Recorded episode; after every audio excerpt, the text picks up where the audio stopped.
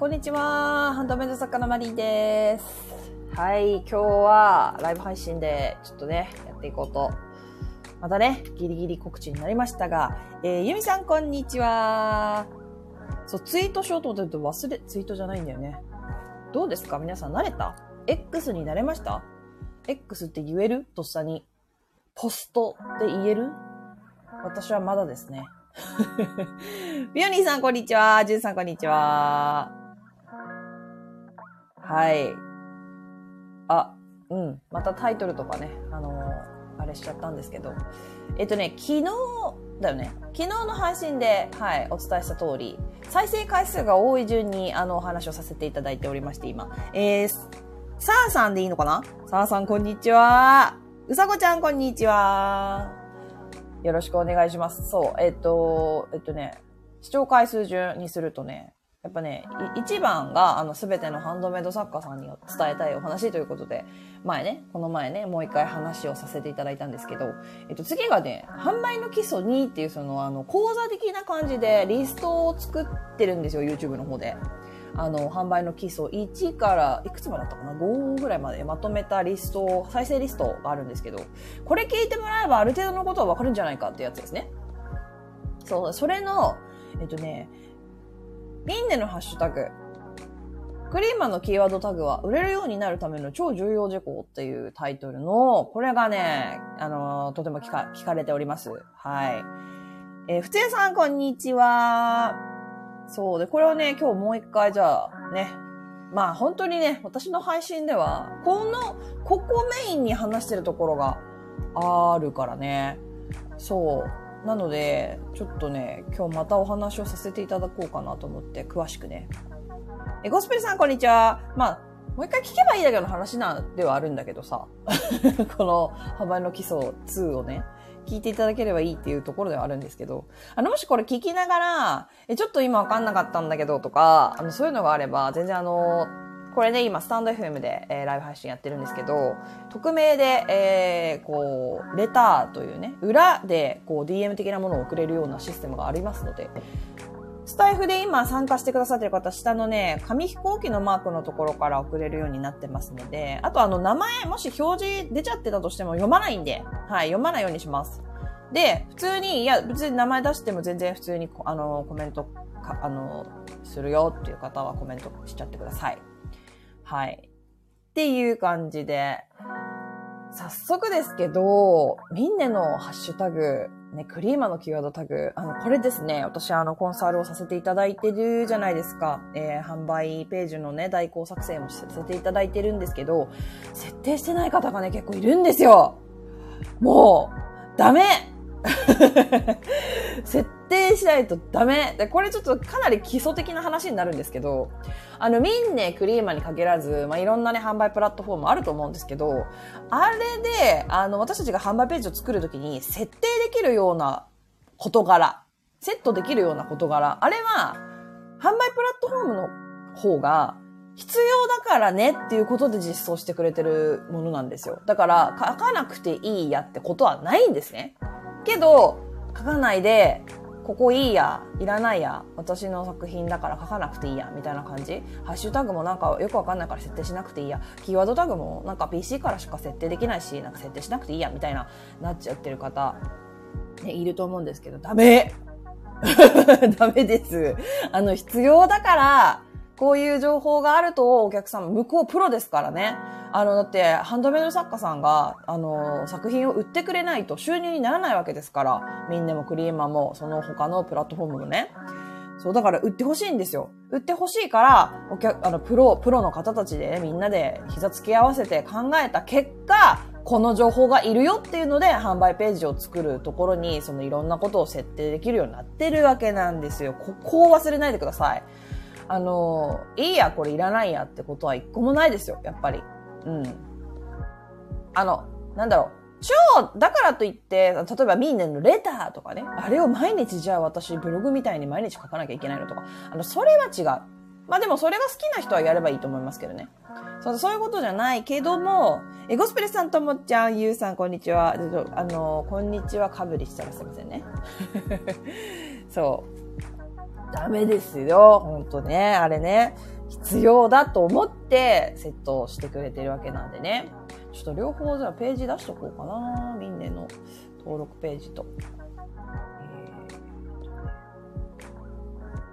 そう、これね、飛ばしちゃダメですよ。本当に。作品登録の時にね、この、えー、例えば、ミンネだと、ハッシュタグ、あと販売設定のね、このサイズ書くとことか、購入時の注意点書くとこあるじゃないですか。これね、書かないとダメですね。はい。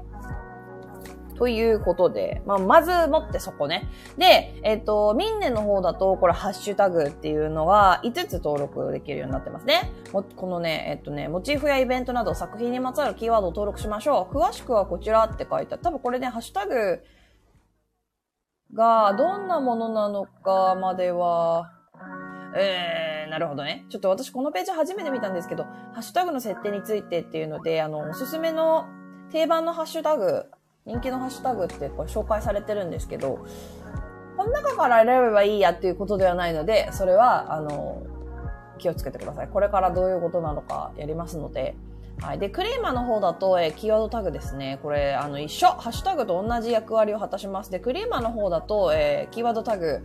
これは、えっと、まあ、カッコ2って書いてあるけどね、でも絶対設定しなきゃダメ。これあの、パソコン版、PC 版でないと、えー、設定できないんですけど、えっと、スマホしかないよっていう方でも、えー、スマホの、えー、表示を PC 版の表示にして、必ず設定してください。必ず。はい。で、これは、えっ、ー、と、クリーマの方、このキーワードタグは、えー、クリーマの方が用意してます。えー、モチーフ、例えばアルファベット、猫、フルーツ、ストライプとか、えー、あとは、えー、素材、えー、18金、ムーンストーン、ラピスラズリーとかいろいろね。あとテイスト、デザイン、特徴、色味、色彩、制作手法とかっていろいろよ、このカテゴリー用意してくれてて、この中から選べばいい感じになってるんで、こっちの方がまあ楽かなうん。でもちょっとね、やっぱ、えー、みんなが使ってそうじゃないものも使っていった方がいいっていうのがコツなんですよね。で、えっと、まずですね、これあの、アーカイブで聞いてる方と今手が離せない方は後でやってみて、あの、まあ、理解してる方も今聞いてる方の中でね、たくさんいらっしゃると思うんですけど、えー、ハネスさん、ロコさん、マチさん、こんにちは。よろしくお願いします。今日はね、ミンネのね、ハッシュタグとクリーマのキーワードタグについて、まあ、おさらい的に聞いてくださる方も多いのかなと思うんですけど、コミュニティ投稿に書いたんですけど、あの、本当にここ、アクセス数っていうかもう、だから自分の作品を見つけてもらう、見つけてもらわない、ここに大きく左右するところなんで、あの、初心者さん、あとハッシュタグ、キーワードタグの意味をちょっと未だに理解できてないよって方は、絶対に聞いてってください。マジで。本当に。あのーまあ、これも何回も言ってますけど、あの、売れっ子さんにはかなわないんですよ、やっぱり。普通に見つけてもらうのって。で、売れっ子さんを出し抜いて自分の作品を先に見て、見つけてもらうためにはこれが必要なんですよ。キーワードタグ、ハッシュタグ。これがあるから、えー、初心者さんでも、販売始めたばっかりの人でも、その大手さんというかもう、おほってって言い方違うか。あの、人気の作家さん、売れに売れまくってる、人気で上位表示されまくってる上位表示っていうのは、検索した時に一番上に出てくる、人気順にした時に一番上に出てくる人たちですね。あの人たちを出し抜いて自分らの作品を見つけてもらうことができるんですよ。このタグをちゃんとすることによって、タグを考えて、ちゃんと選定することによってね。うん。で、どっから話そうか。これほんと長くなるからね。まずですね、じゃあやってみてほしいことが一つあるんですけど、じゃあどうしようかな、今日は。じゃあね、えー、っとね、えー、っと、アクセサリーが一番わかりやすいんで、アクセサリーでやりますね。例えば、何がいいかな。納豆、納豆のピアスって入れてあるね。めちゃくちゃあるじゃん、納豆のピアス。あ、これでもわかりやすい。えっと、キーワード、納豆スペースピアスって検索してみてください。すごいいっぱいあるよ、納豆のピアス。びっくりするほどあってびっくりしたわ。そしたらさ、一番上、多分これね、私の、えー、今パソコンで見てるんですけど、あ、でも一応シークレットモードしとこうかな。うん。えー、これね、納豆のピアスってやった時に、一番上にミンで出てくるのわかります？検索するとしたら、一番上にミンネのページが出てくる。で、次が、ストアーズの、えっと、レベッカさんっていう、えー、あれかな？ブランドさんのストアーズ。独立型のサイトですね。で、その次も多分これ独立型の、えー、サイトだと思うんで、あの、個人のサイトってことですね。ミンネとかクリーマとか、そういうところで販売してるんじゃなくて、自分でサイトを立ち上げて自分で売ってるっていう。そう。まあまあ、ストアーズの場合は、一概にそう、全部そうっていうわけではないんだけどね。そう。で、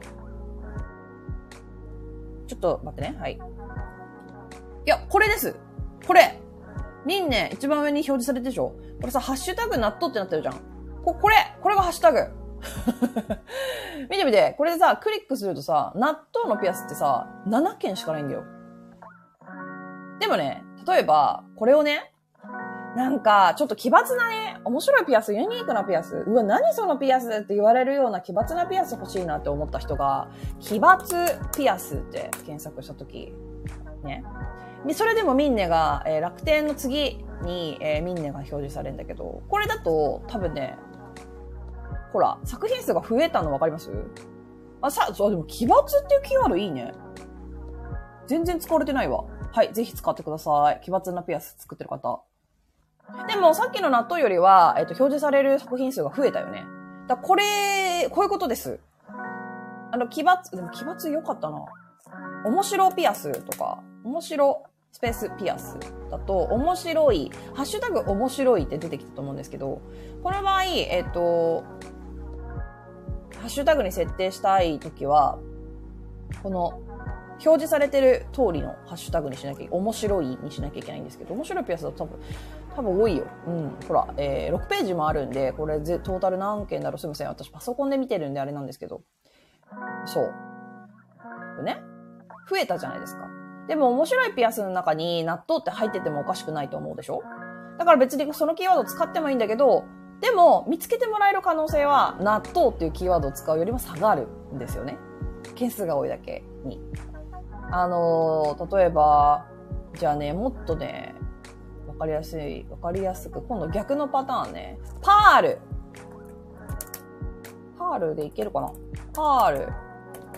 で、スペースピアス検索したとしましょう。これ、あの、上から見ると楽天、パールのお店、アマゾン、あとミキモト、三越伊勢丹、で、クリーマ、ティファニー、フリーマ、ゾゾタウン、はい、楽天。その次にやっとミンネが出てくるんですけど、これハッシュタグでも何でもなくなってるんですよね。これ、ハッシュタグ何々って書いてないってことは、これはただのキーワードなんで、えっ、ー、と、例えばこの上のね、クリックすると上の方の、えっ、ー、と、検索窓があるじゃないですか。ミンネの検索窓。奈々さん、こんにちは。よろしくお願いします。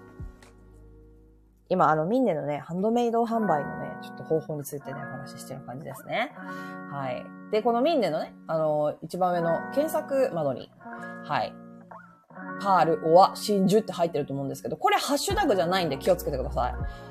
ね、これね、もっと詳しく話していかないといけないところなんだけど、あの、そこまでやってると、あの、マジで長くなっちゃうんで、ちょっとはしょります。とにかく、見てわかるじゃないですか。ハッシュタグついてるかついてないか。で、あの、検索窓にどうやって入ってるのかっていうところを見てもらえば、ハッシュタグ何使えばいいかっていうのがわかる。パールだと出てこなかったね。例えばじゃあ、さっき、ミンネがおすすめしてた、キーワードとかで検索してみる？多分ね、すごい量いると思うから、じゃあね、犬。これもわかりやすいかも。犬、ピアス。犬のピアス。犬。えー、スペース、ピアスって検索すると、ああ、でもこれハッシュタグじゃないかも。えー、みんね、犬、ピアス。ハッシュタグだ。これやっぱ開けるまでわかんないね。ハッシュタグ犬ってあの検索窓に入ってるんですよ。ミネクリックすると、えー、Google で犬スペースピアスって検索すると、一番上が楽天、その次にミンネが出てきます。で、これをクリックすると、えー、一番上にある検索窓に、ハッシュタグ犬って入ってますよね。シャープ犬って。で、これだと、えっ、ー、と、すごい多い。20ページあるんですよ。えー、今パソコンなんてページで言ってますけど、多分これ、えっと、アプリで見たら件数が多分出るはずなので、それの方がわかりやすいかな。そう。でもね、これをね、例えばね、プードル。ピアスにすると、どうなるか。やっぱこれも、えー、Google でプードルスペースピアスってやると、2番目にトイプードルピアスって出ますね。そう。だから、トイプードル、うん、ハッシュタグトイプードルになってる。これにすると、2ページまで絞り込めるんですよ。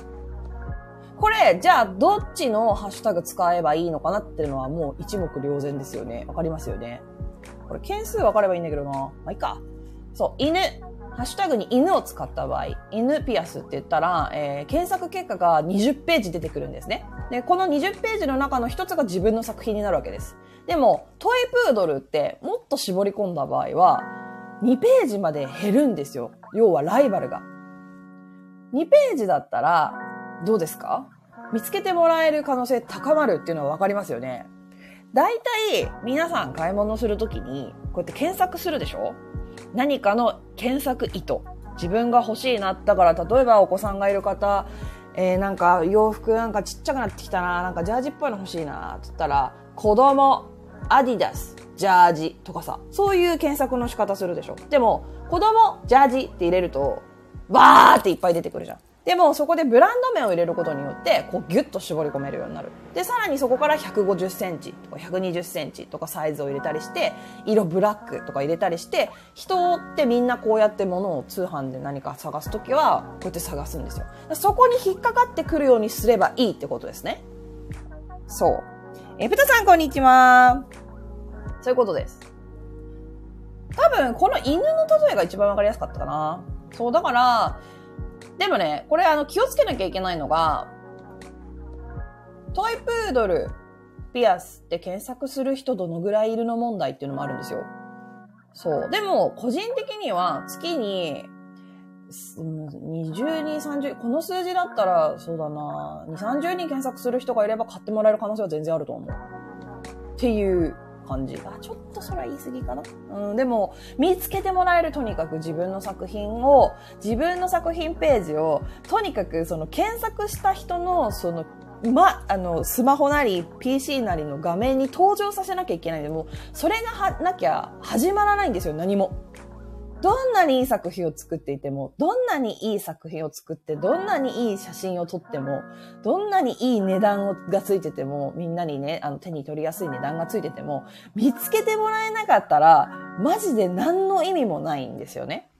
で、えっ、ー、と、そのビッグキーワードって言うんですけど、あの、まあ、でも犬、そう、犬ピアスって言った時に20ページあるって言ったじゃないですか。これね、例えばね、結ウェディングとかにするとね、半端じゃないことになったりとかするのよ。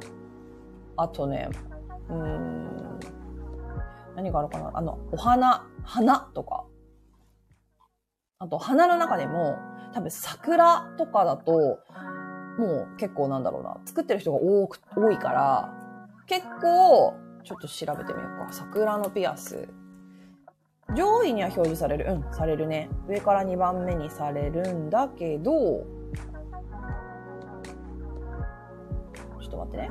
だけど、何ページ作品があるか。154ページもさ、あるんですよ やばいでしょ？自分がどんなに素敵な桜のピアスを作って、どんなに素敵に写真を撮って、値段もかなり適正な価格をつけていたとしても、この154ページの中に埋もれちゃうってことなんですよ。桜だと。そう、だから、桜なんだけど、プラスアルファ何かもっと言えることがないかって考えなきゃいけないんですよ。自分の作品について言えること。関連して間違っていないこと。例えば、ちょっと角度を変えて、だからお花見とかね。多分花見は、私なんか前どっかのあれで言ったこと、なんかお花見に行くときに、あの、桜のピアスつけていきたいなって思う人、年間で何人かいそうじゃん。でしょ？だから、えっと、そういう時は、そうだな、花見。花見、ピアスって入れると、一番上に花見って出てくるんですけど、ハッシュタグ花見。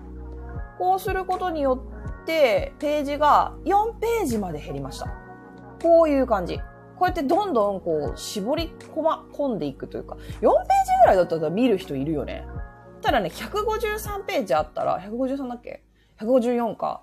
見ないでしょこれ全部。154ページまで進む人ってどれだけいると思います？で、しかもさ、これをさ、人気順とかにするんだよ、みんな。みんな今、デフォルトおすすめ順になってるんだけど、人気順とかにされちゃったらもうおしまいだよね。もう人気の作家さんのやつが上にダーってもうずっとダーって、だからもう自分の作品ね、まだ売り上げが立ってない作家さん、えー、これ、えー、始めたばっかりの作家さんなんて、もう154ページ中の154ページ目ぐらいに載っちゃうみたいな感じ。で、みんな大体ここまで来ない。ここまで見に来ないんですよ。進まないんですよ、そんなにページ。そう、だから、ちゃんと適正なハッシュタグを使えば、ね、えっ、ー、と、ライバルの表示件数が減り、自分の作品、人気作品を差し置いて、自分の作品を見つけてもらえるって言ってるのは、こういうことです。はい。パレトさん、こんにちは。今日はね、ミンネクリーマのキーワードタグ、タグのね、えっ、ー、と、おさらいをやってます。おさらいと、まあ、しょあの初心者さんとか、えまだ理解できてないよっていう方のために、はい。もう一回。ちょっとね、自分の、これさ、いつでもできんじゃん、なんなら。あの、お勤めされてる方とかは、会社に行くときにスマホで、なんか自分の作品に関連するキーワードって何かなって考えて、で、それと、えっと、カテゴリー、自分の販売してるカテゴリー、あの、別にこれピアスとかイヤリングじゃなきゃ、あの、意味がないってことじゃないから、全部そうだから。全部全部。洋服だろうが何だろうがもう全部一緒。この法則っていうのは変わらない。そう。で、なんかね、売れないじゃん。なんか全然アクセス、そっから先またちょっと話変わってくるんだけどね。そう。あの、なんだろう。表示されたとしても、クリックしてもらえなかったら、当たり前だけど購入はされないからね。そう。で、クリックしてもらえないアクセス数、なんかハッシュタグすごい頑張ったんだけど、なんか全然アクセス数増えないんですけどという場合は、あの、写真と価格に問題がありますっていうところだね。そう。見せ方に問題がありますっていうところになってくるから、まあ今日はね、その話、そこまではしないんですけど、うん。そうそうそう。とにかく、登場しなきゃいけない。その、検索してるお客様の目の中に、画面の中に登場しないことにはもう何にも始まらないからね。そうで、えっと、これ、えー、今、ちょっとね、ミンネのハッシュタグでやってきたんですけど、えっとね、クリーマーも一緒。クリーマーね、選べないからね。クリーマーは、だからミンネとクリーマー一緒に販売してる方は、まあ、同じようなキーワードを選択してもいいのかなとは思うかな。うん。で、クリーマーの場合ね、だから、なんていうのかな。ミンネよりも自由度が低いから、あの、競合を一緒に登場され、あの、させられることは多いんだよね。多いんだけど、それでも工夫はできる。結構、あの、ご依頼いただいたときに、ね、あの、すごい工夫するようにしてるんですよ。例えばな、例えばなんだろうな。モチーフがわからない、モチーフがないから設定してない人とか結構いたりとかするんですけど、えー、例えばなんだろうな例えば、例えばね、ネイビーの字、ネイビー字に、ネイビー、ネイビーにちょっと紫も混ざってるような布のポーチを依頼されたとするじゃん。そしたら私、モチーフは宇宙とかを設定しちゃうかな。ちょっと宇宙っぽくない？ネイビーに紫が入るって、ちょっと宇宙な感じとかをイメージしない。こういう感じで、えっと、設定していきます。うん。で、お客様が、えっと、何かのキーワードで検索した時に、それを見て、あ、これいいじゃんってならなきゃダメだから、全く関係のない、あ、これで、このキーワード使ったら集客できるかもみたいな、この考え方はダメ。登場したとこ、お客様の、えっ、ー、と、その検索画面に登場したところで、何これ？私が思ってるのと全然違うんだけどって思われて終わりなんで、そう、そういうことなんですよ。じゅんさんこんにちは。そう、なので、本当にね、ハッシュタグ、キーワードタグは、アナドル、ララガ、あ、ね、お アナドルべからずよ。そう。あとね、クリーマーでよくやるのは、えっと、地域これ地域って何なんって感じで、あの、皆さん設定してないと思うんですけど、私は、えっと、例えば、なんだろうな、あ、そう、この前これどっかで話したけど、そうそうそう、話したよ。ライブ配信で話したけど、例えばリンゴの模様の何かを販売するとしたら、青森を設定しちゃうっていう話を前々回ぐらいにしたかな。そう。あとは、えっと、なんだろう。ある、えっと、文、日本の文化的な手法で制作されたものってあるでしょでその文化の発祥地とかを登録しちゃう時もあります。あの、京都とか。あの、そう、だ、あの、代行ね、お願い、ご依頼された時って、あの、必ずその作品の、まあ、特徴があればなんだけど、ルーツとかを私絶対調べるんですよ。で、そこからもキーワード引っ張ってきたりとかするんですね。なんか、アンティークの何々柄のなんかとかだったら、そのアンティークの柄は、その何世紀の、その、どこの国の由来があるものなんだろうなとか、そこまで私は調べるんですよ。そうだからね、皆さんもね、あの、絶対何の由来もないものってないと思うんですよ。あ、でも、なんだろう、アクセサリーとかになってくると、いや、普通になんかデザイン勝負というか、その手法とかっていうよりもっていう、あ、ほら、なんだっけ？木綿細工、なんだっけ？木綿細工だっけ？なんだっけ？ちりめん細工、なんだっけ？なんかあるよね。ちりめん細工か。とかさ。これはさ、え、合ってる？つまみ細工？ちりめん細工っていうのもあるね。まあ、つまみ細工の方が分かりやすいから、つまみ細工にしよう。つまみ細工の作家さん、あ今まで何何人かのね、作家さん見せていただいたんですけど、の場合は、えっと、どこ発祥の、どこからどういう文化のものなのかなっていうのを調べました。うん。そう。あと、ま、刺繍とかもさ、手法とかがあったりとかするでしょ。でも、で、そういうでも本当ね、どこまででも関連がありそうなところを掘っていくんですよ。自分の作品を深掘りしていくっていう感じかな。そうすると、あ、これ私が使ってる素材って、イギリスで作られてるんだとか、いや、あんまちょっと今の例えはあんまピンとこねえあれだけどさ、そう、とかね。あとはもう本当にイメージ。なんか、えっと、ヨーロッパ系の、えっと、なんだっけ、北欧系の作品を作ってるようだったら、もうこれ北欧の国入れちゃったらいいんですよ、もう。スウェーデン。はい、終わり、みたいな。あとすっごいカラフルな、なんかちょっと、なんだっけ、えー、まあだから、あれよ。インド系のもの？インド系の柄のものだったらインドって入れちゃえばいいし、みたいな。っていうところ。これに関しては絶対怒らないからね。あとなんかその京都で生まれた文化とかあったら京都とか入れちゃうし。あとなんだろう、バナナモチーフだったら、台湾とか入れちゃったりとかね。台湾バナナだから。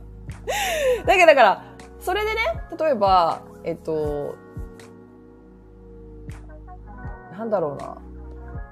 近しいものであれば、あ、こんなのもあるんだ。じゃあ買おう。これも買っちゃおう。かわいいってなる可能性もある。これも前回も話したんだけど。っていうのがあるから。そう。で、これでまあ、クリーマの方は、そうだね。そんな感じで。で、あとは、えターゲット、これクリーマね。クリーマ、ちょっとクリーマっていうか、みんなもそうなんだけど、あの、できれば、販売する作品ごとに全部変えた方がいい。うん。でも、いや、全部変えるのきついっしょって方は、1個でもいいし2個でもいいから変えた方がいい。あと、えっと、ピアス、耳のアクセサリーを作ってて、えっと、ピアスとイヤリングどっちもあの変更可能ですよっていうね、選べますよ、パーツ選べますよっていう方は、えっと、イヤリングカテゴリーでも売ってくださいね。例えば今、花見ピアスって検索したじゃないですか。あ、じゃあ、これじゃない、桜のピアスの方で、あれしよう。桜のピアスってやれ、あの、検索すると、えっと、154ページなんですけど、これね、多分ね、多分ね、イヤリング、桜イヤリングって人は減るのよ。桜イヤリングのホールピアスのカテゴリーね。にした途端に、ほら、54ページまで減るんですよ。3分の1になりました。そうだから、こういうことが多々あって、で、今正直、イヤリング派の人結構多いのよ。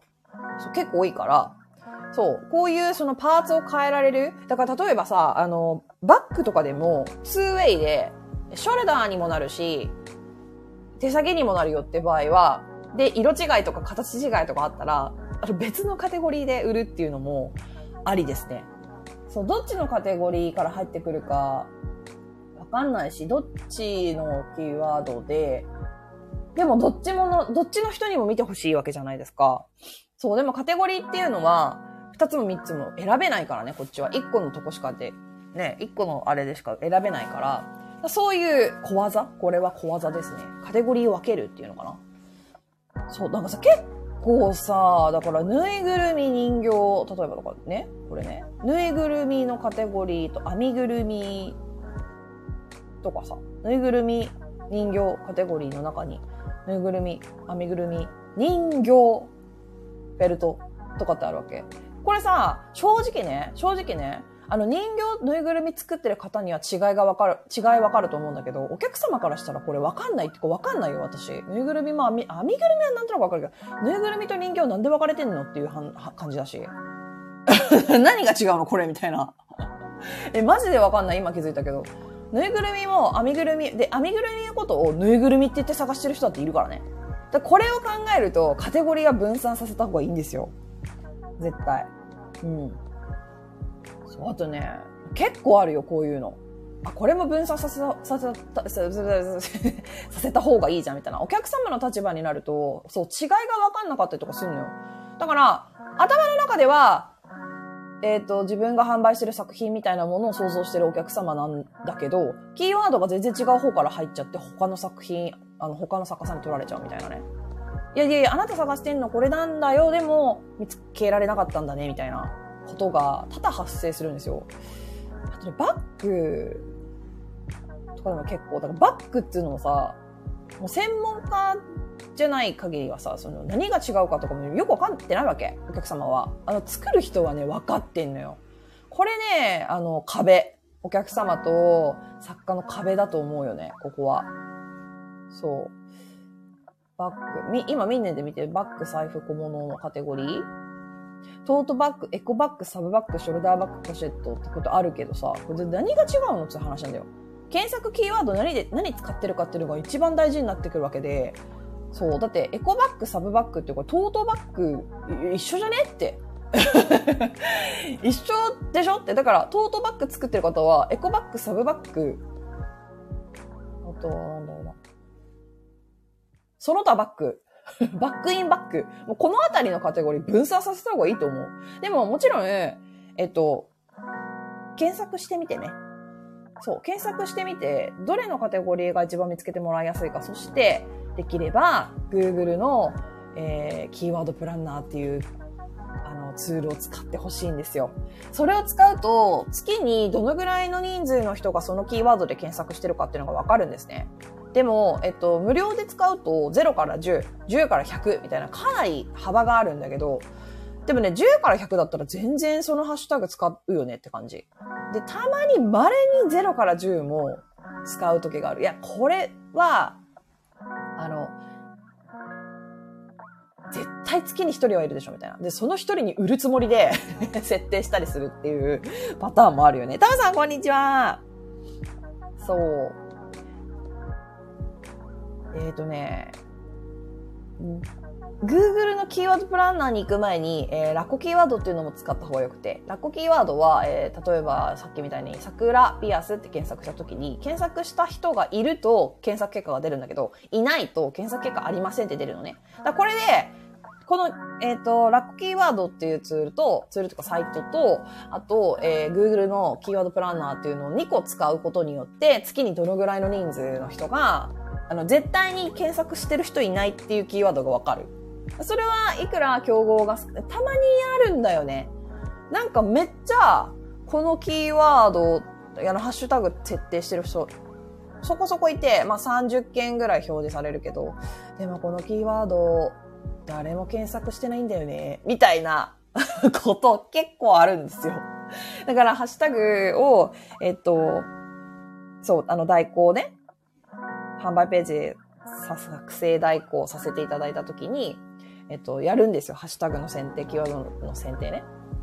その時に、あ、この作家さんは、えっと、すごく頑張ってハッシュタグを調べたんだろうな。でも、多分、ラッコキーワードと、あと、キーワードプランナーの方は使ってなかったんだろうな、みたいな。これだと、せっかく、まあ、一見ね、良さそう、あの、表示件数、ライバルが少ないから、一見いいハッシュタグ選定に見えるんだけど、検索してる人いないよっていうことが起こりかねないいなかったらそれはもうどんなにいいキーワードでも意味ないからね。うん、見つけてもらえないから。そうそうそう。そういう感じなんですよ。どうですか？いや、簡単だと思うんですよ、理解してしまえば。だからね、とにかくどんどん検索してみてくださいよ。くださいよ。くださいよ。検索してみてくださいよ、本当に。あの、もったいないからね。その皆さんが作ったもう作品をね、探してる人いるんですよ。そう、いるんだ、いるのに、見つけてもらい方、手の上げ方が下手くそで、せっかくのその素敵な作品を見つけてもらってない。他のね、もう何年も前からやってるったりとかさ、する作家さんにさ、お客さん取られちゃうわけ。もうそれめっちゃもうほんともったいないじゃん。もうめちゃめちゃ悔しいじゃん。そう。だから、検索してくださいよ。手が空いた時でいいから、検索してみてください。で、これも結構言ってるけど、人気順で上に出てくる作家さんほど、できてない人めちゃくちゃいるから。だから、やってって言ってるの。新人さんこそやってって。あの、できてない人、人気の作家さんでできてない人、マジで多いから。もうね、だからね、あれなのよ。人気のある作家さんって、変な話、めちゃくちゃライバルが多いハッシュタグとか使っても上位表示されるから、どうでもいいわけ。もう、もはや。なんならもうハッシュタグとかすら、もう着画、写真の話だけど、着画とかすらもう載せてない作家さんとか多いから、あの、真似しないでください、人気の作家さんの。人気の作家さんは、あそこの地位に行ってるからもう必要ないんですよ。もうだって着画ないのにザーって一瞬で売れるみたいな作家さんいるじゃないですか。そういうこと。もうそこまで行っちゃっていらんの。そう。でも、えっ、と、この作家さん売れてるから、じゃあこの作家さんの真似していいんだって新人さんがやっちゃうと、それダメですね。全然ダメ。うん。黒猫みよこさん、こんにちは。そう。人気の作家さん、下克上すんだよ。下克上だよ。それで自分がどんどん上に上がっていき、いったらさ、そう、ある程度手抜いて良くなってくるよ。うん。黒猫みよこさん、今日もいいお話です。ありがとうございます。あの、ハッシュタグ、タグがね、大事なんだよっていう 力説をね、今日はしておりました。ハッシュタグ。本当に設定してない方とかいるので、マジでもったいないもん。うわ、この作家さんこのハッシュタグ使ったら絶対アクセス増えるってか売り上げ増えるイコールね。写真も素敵だし、価格も手頃なのに、なんでハッシュタグやってないんだよって。設定しないんだよって。このキーワード使ったら絶対売れんのになみたいなの本当に多いからね。マジでもったいないですよ。だ前回のライブ配信でも言った通り、あの、見つけてもらう努力をしてください。自分の作品のセンスを磨くとかはいらん。もう自分の個性でいけ、そこはもう。あの、それでいいから。もうそれがいい。それが欲しい。あなたのその個性が好き。あなたのその色の使い方が好き。あなたのその感性が好きって人いるの。だから、私のセンスがないからセンス磨かないとかじゃない。あの、でもね、あれ、センスってね、私ね、あれだと思うよ。本当に見れば見るほど上がっていくもんだと思うから、それこそその検索してみて、そう、検索してみて、出てくるハンドメイド作家さんいろいろ見たりとか、でもね、それやってると、たまになんか売れっ子さんとか見て、はぁってこう、落ち込んだりとかする時があると思うは思うんだ？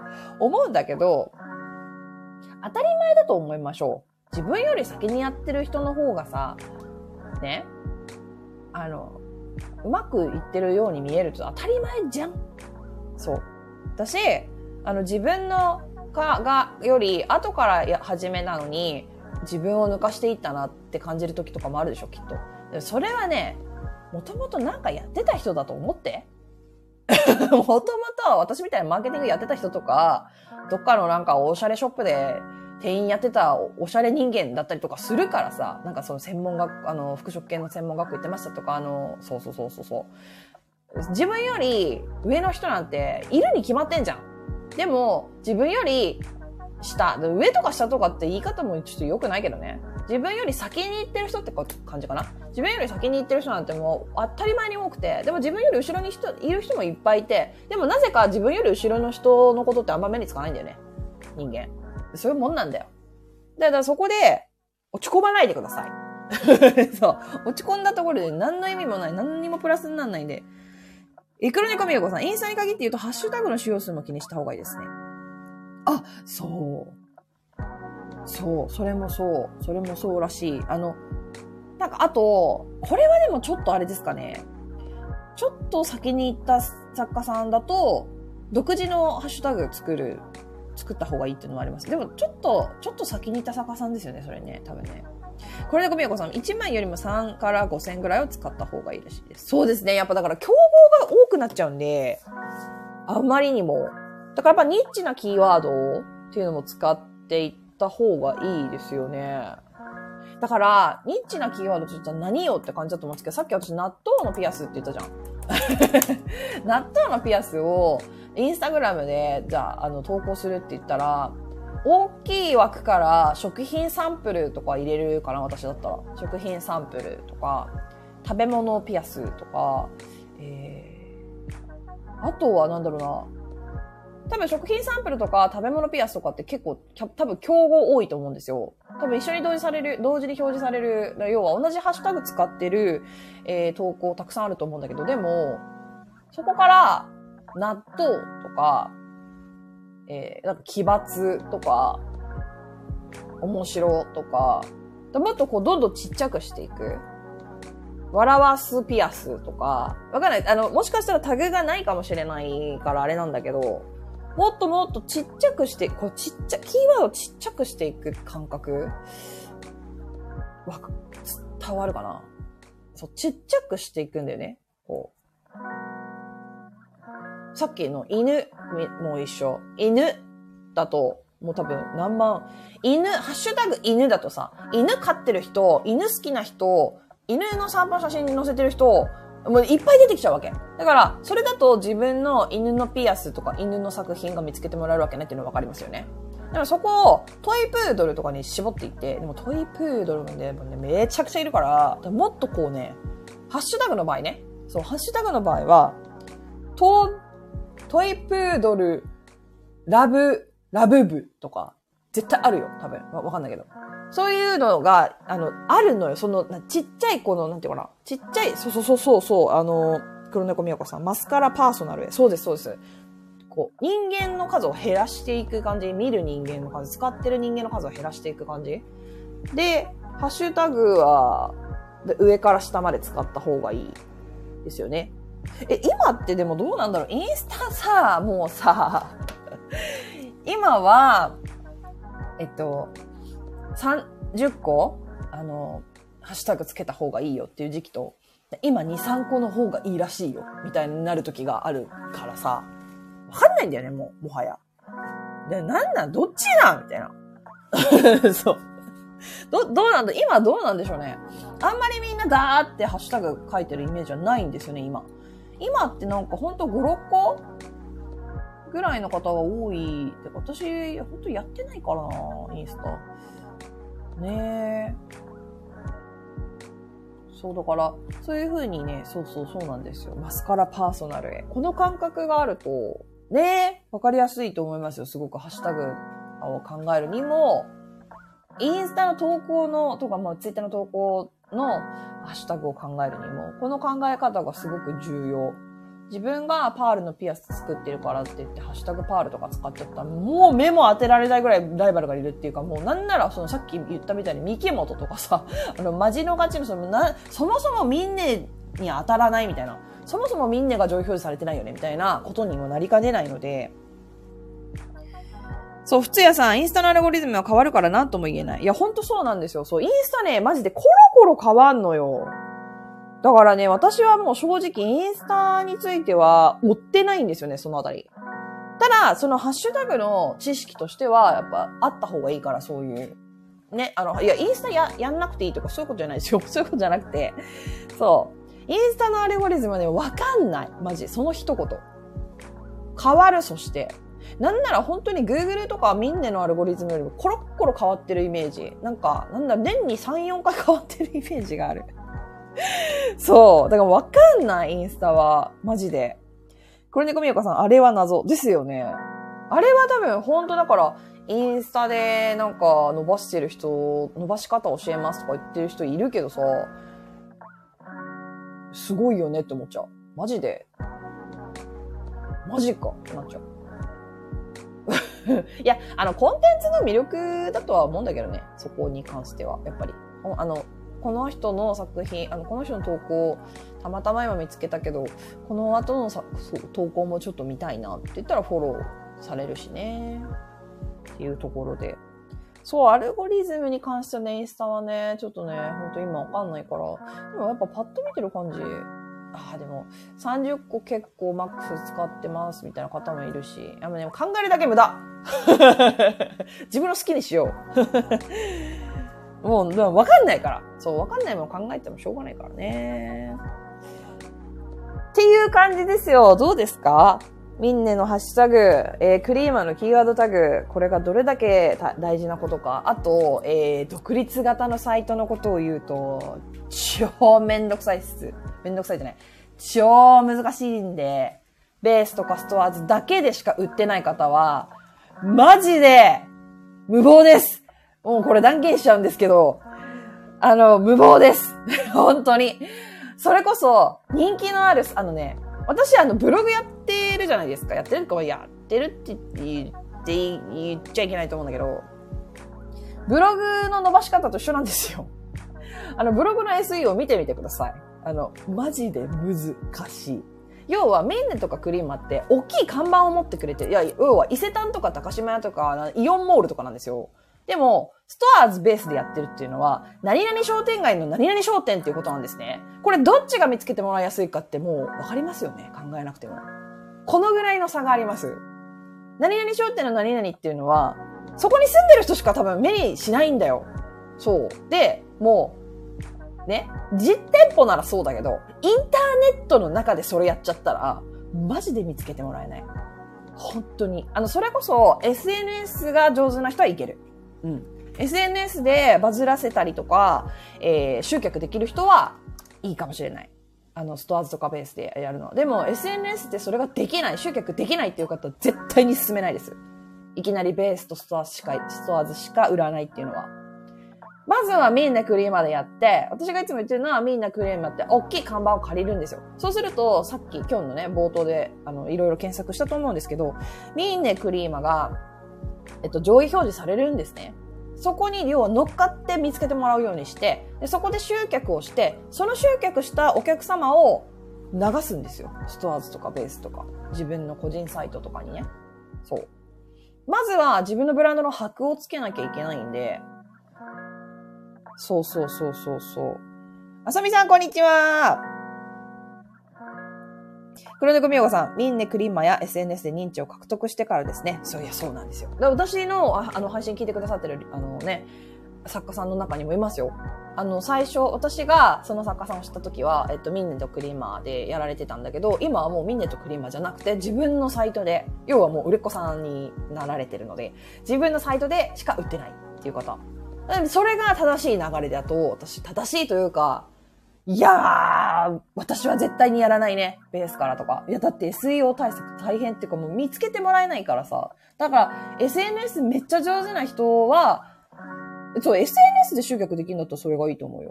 うん、SNS で集客できて、うん、売り上げ立てられるんだったら、全然、あの、クリーマみんなやらなくても、やらなくてもいいけどさ、やった方がよくない？だってさ、自分の、SNS で集客して自分のサイトにお客様が来て買ってもらえるんだよ。っていうことはさ、ミンネクリーマーに出せばさ、その分だけ普通に売り上げ上がるだけっていうことじゃん。まあ、管理はね、大変になるかもしれないけど、一点物とかの作家さんだとね。いや、なんか損はないよね、全然。ベース、ストアーズで売ってて、すごい売れてるけど、ミンネクリーマーでもっと違う層の人に、そう、ミンネクリーマーって、要は、あれなんだよね。民法みたいなもん。あの、日本全部で見れるのって何テレビ？見れるよね。あの、普通の、その大きいテレビ会社、テレビの会社だったら。それがミンネクリーマンみたいな感じ。でも、地方局みたいな感じだよね。だからあの、本当にそこに住んでる人に、だから一緒だよね。さっきのと、もう例え一緒だ。そうそうそう。でさ、民法ってさ、だから、老若年女みんな見るじゃん。みんな見るでしょ？そう。でも、その地域、なんか、あとさ、ほら、何っけ？あの、何っけ？えっと、スカパーとかさ、あと何っけ ?J コムとかでさ、映画、映画しか、もう一生映画やってるチャンネルとかさ、一生野球やってるチャンネルとかあるじゃん。だか、ああいうのだと、もうその属性の人しか見ないでしょだから SNS で集客してってことは、その自分の作、自分の作風がもう好きな人がダイレクトに来てるってことじゃん。でもミンネとかクリマで売ると、あ、こういうのあるんだねって。私こういうのあんま好きじゃなかったけど、この人の作品めちゃめちゃ好きかもっていう人にもリーチする。で民法で CM 打つみたいな感じだよね。クリーマとミンネで売るっていうのは。そう、だからね、そう、そっち、がね、そう、そ、そっちもね、私は、そう、ベースとストアーズだけで売る、あと自分のね、サイトを自分、一から構築したりとかして、あとショピファイとか、で売ってますよっていう人は、民放でも CM 打てばっていうノリで、みんなクリーマー出していいんじゃないかなって思う。ただ、ただね、そうそうそう、だから、ただね、その、人気の作家さんってさ、もう出した瞬間にドンって売れちゃうから、全部売り切っちゃうからさ、だそういう作家さんは複数のサイトでやるのはむずいよね。それはちょっと話が違うかな。話が。でも、どうだろうなんか私がもしそうなったら、人を雇って自分のデザインしたものを作ってもらって、それをみんなクリーマーで別ラインとして出すとかはやるかもしれない。でちょっとこれはもうちょっとこう、先に行った人の話だから、まあこれはちょっとここで広げないんだけど、まあいろいろやり方はあるよね。ゆららさん、遅れましたこんにちは。こんにちは。はい。えー、あさみさん、出遅れました。たまにミンネでインポートのセレクトアイテム出品されてる方がいますが、あれは大丈夫なのでしょうか？セレクトも売りたいからベース使うって方もいたのですか？既製品はダメでしょ出し、出したら。あの、ハンドメイドの素材とかだったら出していいと思うんですけど。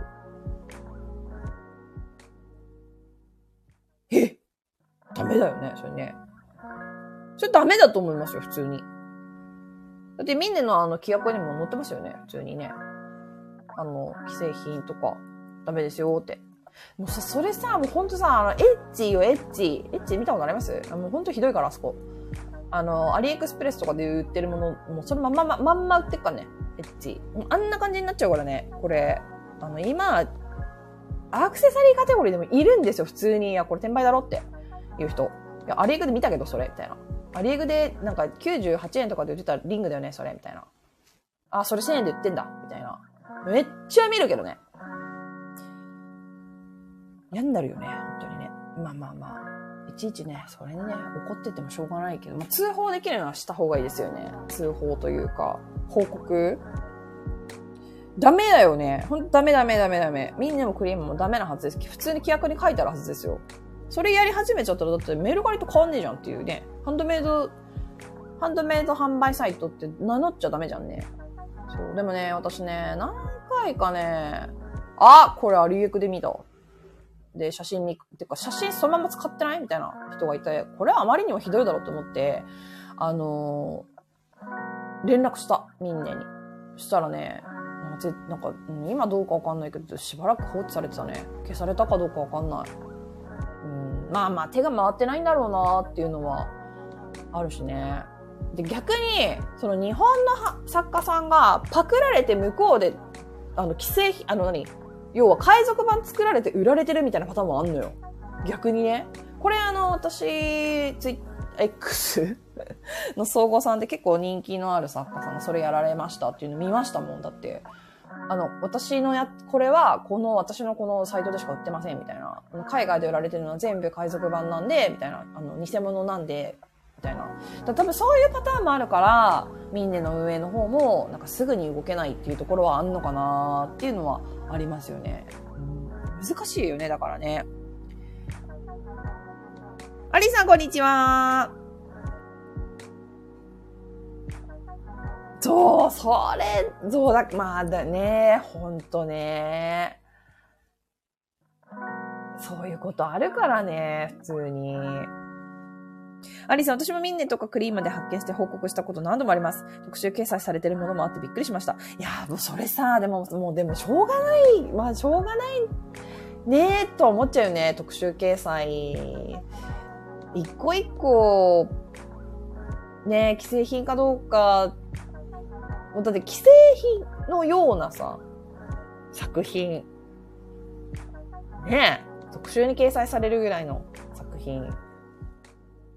はさ、やっぱ写真の撮り方もすごかったりとかするしさ、判断つかなかったりとかする。むずいよね。難しいよね。だから、と待って、今さ、家族で楽しむアウトドアファッションっていうのをさ、特集掲載今今回、今、みんなでやってるんですけど、こすっごい可愛い女の子のさ、この、アランバラクラバ、何アランバラクラバって。頭に巻くさ、超かわいい。ごめん、何の話って感じだよね、いきなりね。ちょっと見てみてください、特集掲載。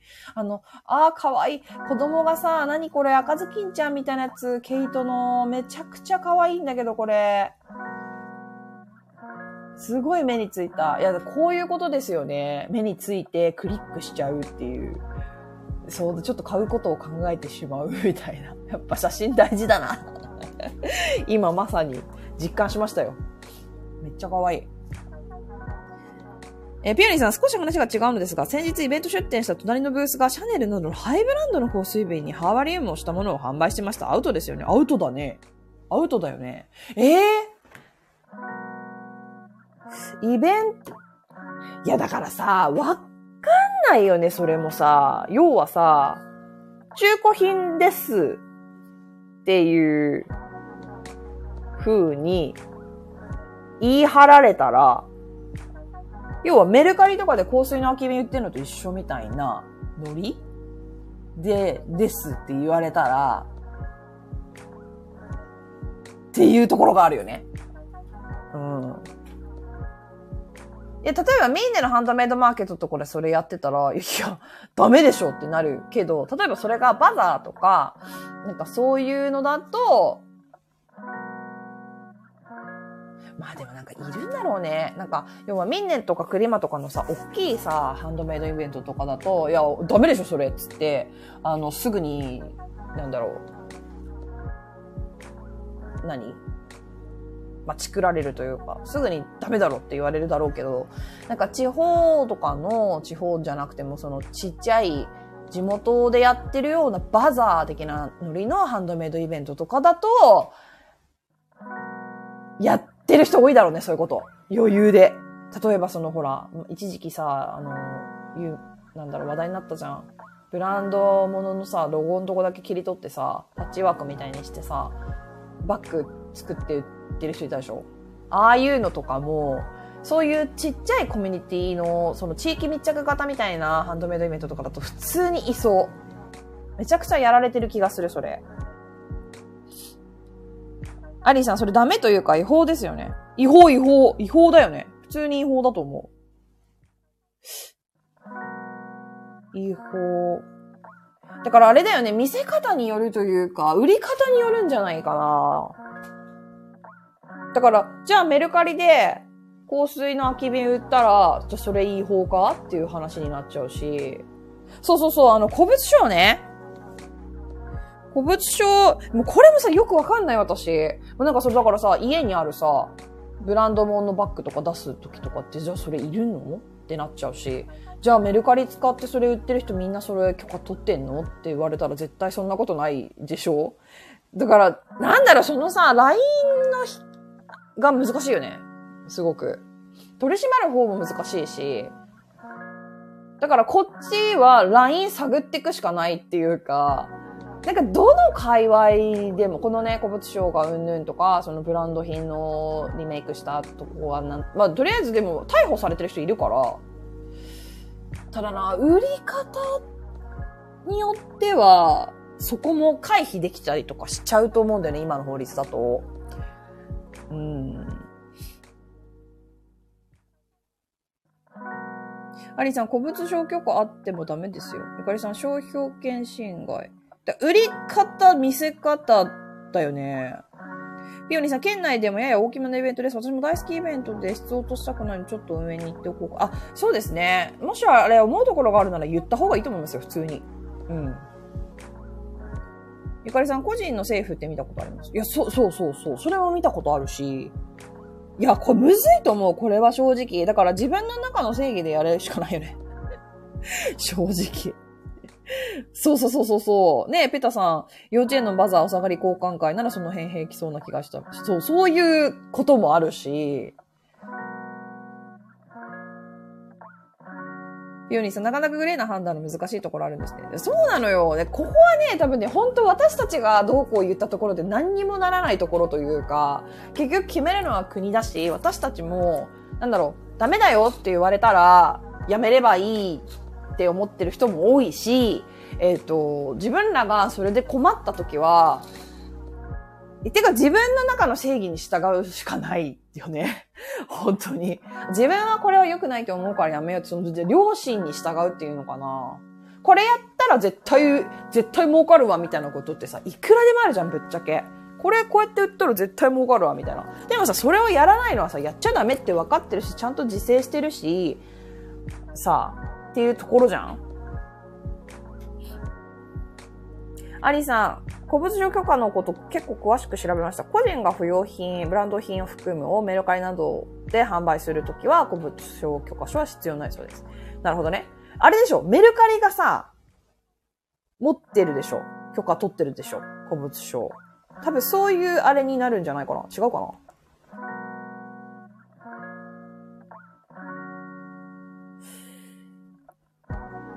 うか。え、でもそう、そうだよな、多分。多分そうだよな。え、だって、あれだよね。え、なんならその、そこら辺の古着屋さんとか、あの、例えばゲオとかも持ってるもんね、古物商許可の、あれ。うん。いや、中古のゲーム買い取ったり、売ったりとかするっていうので、あるしね。黒猫みやこさん、規模によるのかなそれはありますよね。やっぱ、脱税しててバレて捕まったとかっていうパターンもあるし、ねやっぱ規模によって見せしめじゃないけど、はい、やっちゃダメだよっていうね、ところねこれ二次創作でもそうですよね。やりすぎてたサークル、逮捕者出てますからね。普通に。何でしたっけ、まあ、ジャンルのことは言いませんけど、普通にあの国民的アニメで確か逮捕者が出てたはずです。脱税で逮捕かなでもあれは。うん。そうですね。正直警察よりも税務署の方が怖いですね。確かに。うーん。アリさん、販売するために仕入れたものを販売するときには古物、え古物商許可証が必要なんだそうです。販売するため、あー、なるほどね。はいはいはいはいはいはいはい。じゃあ、転売ヤーはそれないとダメなんですね。っていうことはね。まあ、転売ヤーの中で、ね、許可と、許可、ちゃんとね、許可証を取ってる人なんて、1%もいない気がしますけど。え、もっといるか。プロ転売ヤーは、そこら辺まで周到にちゃんとやってるかもしれないね。仕事としてやってるんだろうから。ね、個人事業主とかで。だとしたら持ってるか。うん。ピオリさん見かけてもやもやしたので皆さん聞いてくださってありがとうございます。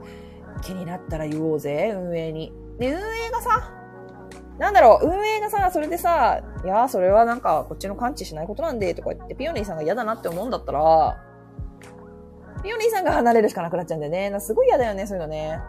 でもやっぱ自分の、なんていうのかな、あの、心に従いましょう。そこは。うん、従っていいところだと思います。自分が一番いい方向に行け、行くように。うん。えー、ビオニさん、アリスさん、確かにうちの母、浴衣リメイク品を作って委託先で売ってるんですが、委託先は古物商を持ってる。あー、なるほどね。ので、販売 OK と聞いて安心した記憶があります。アリさん、販売する店が古物商許可取ってくれれば OK なんですね。それ大事な情報です。そうそうそうそう、多分そうだと思う。あの、普通になんかあの、ほら、あんじゃん、いろいろ。古着屋さんとかさ。あとな、なんだ？そこがなんか代わりにこう、売買してくれてるみたいな感じになる。要は買い取ってくれて売ってる。どどもそその通りだよね。うん。だからメル、メルカリはじゃあ違うか？関係ないもんね。うちら場所貸ししてるだけですみたいな感じだもんね、あの人たちね。うーん、なるほどね。なんかさ、あのさ、これだけじゃなくてさ、結構ほんと法律ってさ、なんかもう、え、こじゃあこれどうなの？じゃあこれどうなの？みたいなさ、ライン探るじゃないけどさ、そういうことめちゃくちゃいっぱいあるよね。だからね、私はね、もう常日頃思ってるんだよ。やっぱり人間のことは人間以外の第三者が管理するべきだって、そういうところ。だから本当に AI とかが全部管理してくれた方がね、マジで平等になると思うよ。LINE 探ったりとかさ、そうやって。自分の立場を利用して自分が有利になろうとする人もいるじゃないあと政治家とかさ。政治家なんかも、とかもみんなそういう感じでしょ？多分。わかんないけど。人間がね、人間を管理するっていうのは私はね、無茶だと思ったけど、何の話？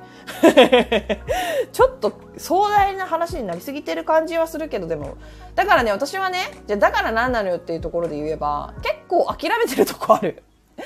無理だよねって、ヒューマンエラーなんか必ずあるし、あの人間って100人いたら100人違うから考え方も受け取り方も育ち方も何もかも全て違うんだから、なんかもう、じ、だから、そう、自分の気持ちを、に従う。自分の両親に従う。自分の常識に従う。でしか、それしかない。本当に。自分の好きな、だから、ピオニーさんみたいに今回嫌だなって思ったら言う。そう、嫌だなって思ったのを我慢して、もやもやしたまま、次もイベント出るんじゃなくて、私はそれをスッキリさせたいんだって言った方がいいし、言ったことによって起こったことも自分がどう感じるかで、この先を自分で決めるんですよ。そう。もう本当もう人間ならしょうがない生き物なんで、もう。言い方、いや、だからこそ私は大好きだけどね。うん。だからこそ人間って面白いし、人間に生まれてよかったなって思うし、嫌なこととかね、辛いこととかもたくさんあるけど、それがあるからこそ人間だよねって。何の話？いつも私最終的にこうなるんだよね。最終的にこう宇宙の話になるっていうかね。そうそうそうそうそう、ピオニーさん。自分の心が穏や、健やかにいられる選択を取っていきたいと思う。そうです。我慢はいけない。我慢はいけない。でもだからといって、なんだろう、もう我慢できないぐらいお腹空いてるから、もうコンビニ行って、もう買わない前に食べちゃえとかはダメじゃん。お金払う前に食べちゃうとかはダメじゃん。そういうのはダメだけど、我慢はしない方がいい。そういうことじゃなければなければね。そう。えー、黒猫みやこ。で、笑うよね。笑っちゃいますよね。アリザ、メルカリでも販売目的で中古品を仕入れて販売している方は古物商許可が必要になって、そうですね。でも取ってない人が、あね、メルカリなんかマジでそうだと思う。マジでそうだと思うっていうか、でもまあメルカリにも半分ぐらいはプロはいそうな気がするけどね、転売のプロ。転売で飯食っててるような人。だよね。うん。でもさ、今さ、どうなの？なんか組織になってるもんね、正直。ああいうの、いやだからああいうのもさ、結局なんか、どうやってじゃあ管理、どうやってじゃあ、そういうのをさ、し、ねえ、一個一個、無理だからね、ぶっちゃけ。そんなに暇な、で、だから、私は AI とか、ターミネーターみたいな、ね、機械の人間とか、もうなんならあれだよね、宇宙人とか、第三者、友好的なやつがいいけど、に、あの人間を、管理って言い方は良くないけど、こう、人間の世界を、こう、助けてもらった方はないと、うまいこといかない何もかも。だって無理無理無理、絶対無理。諦めも肝心。自分が良ければいい。そう。自分、言い方すごい悪いけど、自分さえ良ければいいんだよ。結論。人に迷惑かけない。で、自分さえ良ければいい。そう、人も自分も自分さえ良ければいいって、そのウィンウィンになれるような感じが一番いいよね。そうそうそう。あなたもいい、私もいい。ご法よしでしたっけ？そう。三方よしでしたっけ？三方よしですね。三方よし。商売において売り手と買い手が満足するのは当然のこと。社会に貢献できてこそ良い商売と言えるっていう、これですね。そう。これを、この精神でやっていくことが大事ですね。あさみさん、私ももやもやしてたので皆さんにお話できてよかったです。ちょっと話の論点そらしてすみません。いや、全然、全然、全然、全然、全然、全然。だってもう、あの、ある程度一段落してましたし、あの、ミンネクリーマのね、タグの話。途中からね、あの、聞いてくださってる方は、ぜひアーカイブ残すんで、ね、後でまた聞いていただければなと思います。えゆかりさん、好きなボタン作家さんがブランドボタンでオーダー取ってて、インスタ載せれないからメンションもしないでねって言ってるの見て、なんか残念だなと思ったことあります。うわぁ。確信犯ですね。やだね、そういうのなんかさ、違う、かっこ悪いと思わないのかななんだろうないや、儲かればいいと思ってるんでしょうけど、いや、私は嫌だなそれやったら儲かるって分かってるけど、やらないよ。うん、なんか、やっぱこう、お点になる、私の感覚では、お点になってしまう自分のこれまで生きてきた人生のお点になるから、そんなんいらないから、絶対にいくら稼げるって言っても、ややらない。そんなことは。普通はそうなんだろうけど、でも結構その辺の感覚緩い人多いよね。見てると。なんか平気なんだな、みたいな。なんか自分かっこよくありたいとかないんだな、みたいな。お金稼げれたらいいんだな、みたいな。うーん。ねアリさん、ブランドボタンのリメイクアクセル使ってかった、作ってよかったってたくさんいますよね。違法と知らずにやってる方も確信犯もどちらもいます。ねそうだね。そう、わかんない人もいるよね。そういう方を信頼して購入できるかどうかですよね。だから買う人も買う人で、だから、同じレベルの人間しかは集まるって言うからね。そういうところでもそうなんだろうね。うん。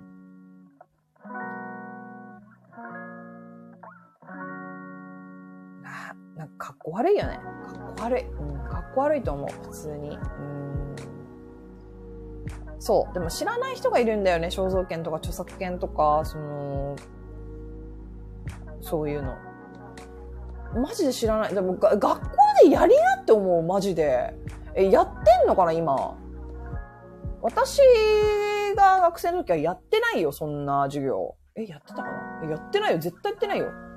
やりなって感じ、マジで。ちゃんと。しかも、高校とかでやった方がいいよね、多分。ちゃんとその人間としての頭が働いてる状態というか小学生とか中学生にそれ言っても多分わかんないからさ。